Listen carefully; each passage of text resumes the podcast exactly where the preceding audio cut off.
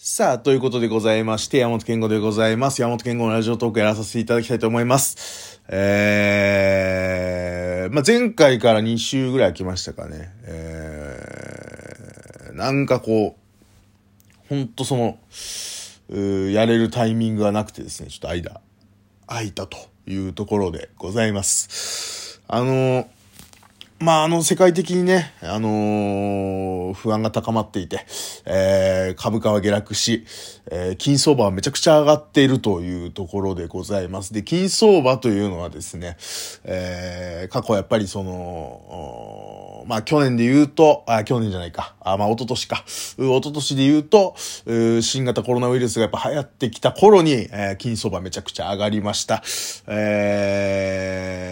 ーその前がリーマンショックとか。うん。まあやっぱそういう世界的な不安が、まあこの、例えばなんだろうな、うん、今後どうなるんだろう、みたいな、うこう未知の領域に入っていくときに、えー、紙幣価値みたいなものに不安を抱くわけですね。えー、いろんなもののそういう、えー、まあ株式もそうですし、えー、まあお金というものの価値が下がるんじゃないかと。えー、いうような不安がまあみんなあるわけですよ。まあ今後どうなるかわからないっていうところからね。で、だから、うー、物に変えるっていう一旦。で、その中でもやっぱ金というのは、えーまあ下がりにくい、上がりやすいっていうのもありますし、う何かこう、あった時も、う価値がそのすごく下がらない。ね。っていうところから、うみんな金に変える。うん。だから、金相場が上がる。みたいな、うところなんですよね。うん。はい。で、で、ね、やっぱその、まあそれで言うとさ、まあそれは今、不安だわみんな。不安ですよ。やっぱりその、うん、そういうところで、うん、なんかこう、う不安というので、やっぱこう、出てくるんだなと。まあネットとか見ててもみんな不安だって言うじゃないですか。それもありますし、やっぱその金相場が上がったっていうところで、ああ、やっぱこう、世界的に不安なんだなと。やっぱりその昨日、流れたあニュースが、やっぱ大きいのかなっていう。やっぱその、みんなね、まあまあ、これ触れずにはいけないか。うん、あの、田中幸喜さんが逮捕され、ね。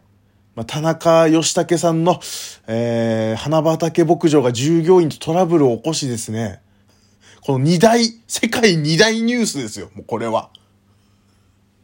ええやっぱもうこの田中、あという田中ショックですよね、もうこれは。やっぱもうあのニュースが出た時に、あ、俺も金買おうかなって、思いましたもんね。思うか。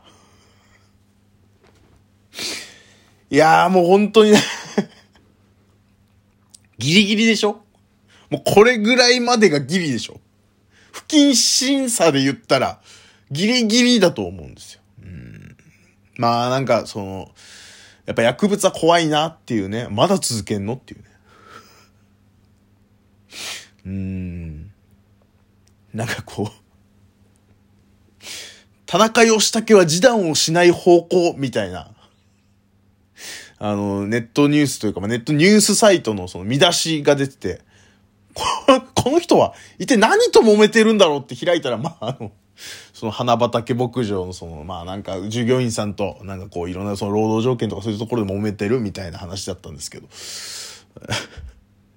うん、今、いらんな。そんなも興味もないし。うん。それはまあ当人たちにとったらね、ものすごい大切な問題ですよ。まあ、で、労働問題っていうのはやっぱりその、ね、やっぱこの経営者側とっていうところで、えー揉めるのはものすごいその、重要な問題ですけど、うん、田中義武が、示談をするかしないかに関してはもう知らん。うん。それは裁判するなりなんなりしてくれっていうね。そのトップニュースで扱う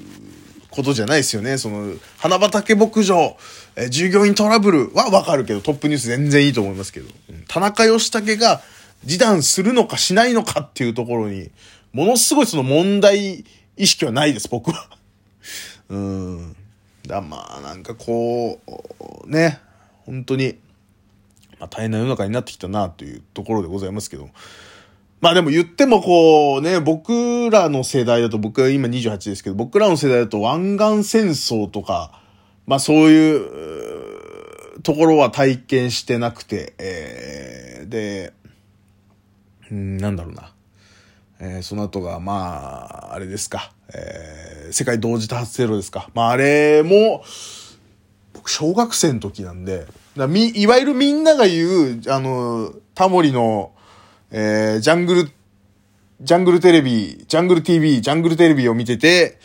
僕だから世代じゃないんですよ、全く。だからジャングルテレビもジャングルテレビって名前なのか、ジャングル TV って名前なのかがわからないぐらいの感じなんですよ。子供の頃見てた気はするけどっていう。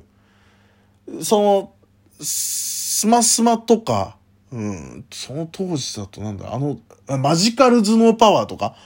あが大体同じぐらいの感じ？同時期っぽい感じするんですけど、その二つは全然覚えてるんですよ。全然覚えてて、あ、バンドエイジさんが司会したんだっていうのもマジカル頭脳パワーに関してはちゃんと覚えてたんですよ。だから、バンドエイジさんがその後ゆで卵、なんか岡村さんのモノマネかなんかでちょっと、こう、プチブレイクした時に、あ、マジカルズーノパワーの司会者だった人だっていうのはちゃんと覚えてたぐらい、記憶はあったんですけど、えー、ジャングルテレビは全くもって記憶がなくて、だからみん、皆さんが言うジャングルテレビでね、そのタモリがピザ作ってたら、ね、急に映像切り替わって、えー、あの映像になっていくという、その、あのニュースになっていくっていうところも僕全然覚えてないし、わかんないですまあ、母親がなんかそれをすごい次の日かなんかに言ってたのは、あの、記憶としてあって、あ、だからそうなんだろうなっていうのはわかるんですけど。だからもうその、戦争を知らない子供たちなんですよ、僕らは。本当に。うん。で、まあもちろんその世界に紛争なんかあるわけですから、うーそこに無関心だったっていうところももちろんあると思うんですけど、そういうところもあったのかもしれないですけど、やっぱその、うロシアとウクライナと本当知ってる地名のところでチェルノブイリ絡んできてみたいなところですごいなんかこう、身近になったのは、なんかこうやっぱ SNS が発達したのもあると思うんですよ。SNS で騒いでるっていうね。いわゆるその一個の指標がまたできたっていう。で、今までだったらテレビでニュースでやってる。これが例えばその、えー、何ですか？ニュース速報になったりとか、えー、緊急特番になったりとか、そういうところで、あ、これなんかちょっとやばいこと起きてんだな、みたいな風に、把握していくところを、今もう、その、えー、ツイッターのトレンド1位がこれになってるとか。うん。なんかそういうところで、あのー、物事判断するようになってきたんだなってすっごい思いますね。なんかだから、ウクライナにその攻め込んで結構やばいことなんだろうな、みたいな。で、世界三次、えー、第三次世界大戦みたいなのがトレンド入ったりとか、えー、そういうところも含めて、なんかこう、まあ、ショッキングなワードというかね、うーまあ、なんかこう、それこそ授業で習ったようなことの延長線上に、まあ、こういうことが起きてもおかしくないよね、みたいにみんな考えてたところがちょっと現実になってきてるみたいな、恐怖心みたいなのがあるのかな、みたいなのは思いますね。うん。だまあなんかこう、どう、どうなんですかねっていうか、今その、まあもちろん領土の問題とかもありますし、それ難しいところなんですけど、うん、今、この、そういった形で、えっ、ー、と、まあ武力をもってして、国に攻め込むっていう発想がもうよくわかんない。特に日本はやっぱもうだいぶ平和ですよ、そういう意味では。島国ですし、もともと。えー、だし、え、例えば、えー、隣国がその、えー、核実験をやっていて、えー、で、そのミサイルを飛ばしてきたとしても、あの、本気で当てる気がないっていうのが、ちょっと分かってるじゃないですか、どっかで。うん。いや、一時期やべえっていう時あったん、ありましたけど、けど、日本そのものにミサイル当てたら誰も得しない。いわゆるそのミサイル撃った側すら得しないっていうことを、こうみんな知ってるから、あ、また実験してらの感じにはなるじゃないですか。うん。だから多分だいぶその、国同士の問題とかに、その関心みたいなの薄いし、薄いというか、まあ薄くもないんだけど、もちろん、そのウクライナに、えー、ロシアが攻め込むかもしれない。みたいなことをね、2月16日が X デーみたいなことを言われた時期もあったじゃないですか。で、あの辺ももちろん知ってましたし、えー、で、えー、まあそれが実際行われなかったってももちろん知ってたし。ここで急に実行されるとは思わなかったっていうのはありますかね、僕はね。うん。なんかその辺も含めて、えー、日本はやっぱその、そこまで、えー、国境っていう考え方もかなり薄いですしね、やっぱり。うん。要は地続きで隣の国があるわけじゃないから、やっぱそういうところの、うん、危機感みたいなのは多分他の国に比べて薄いだろうな、みたいな感じは思いますよね。だってそれは、うん、例えばアメリカ、メキシコだって、あのー、ね、いわゆるその、えー、トランプ大統領が壁を作ったみたいなところで、やっぱその、ね、うん、衝突があるんじゃないかみたいなことを、あの、想像はするじゃないですか。それ、実際に身に迫ってなくても。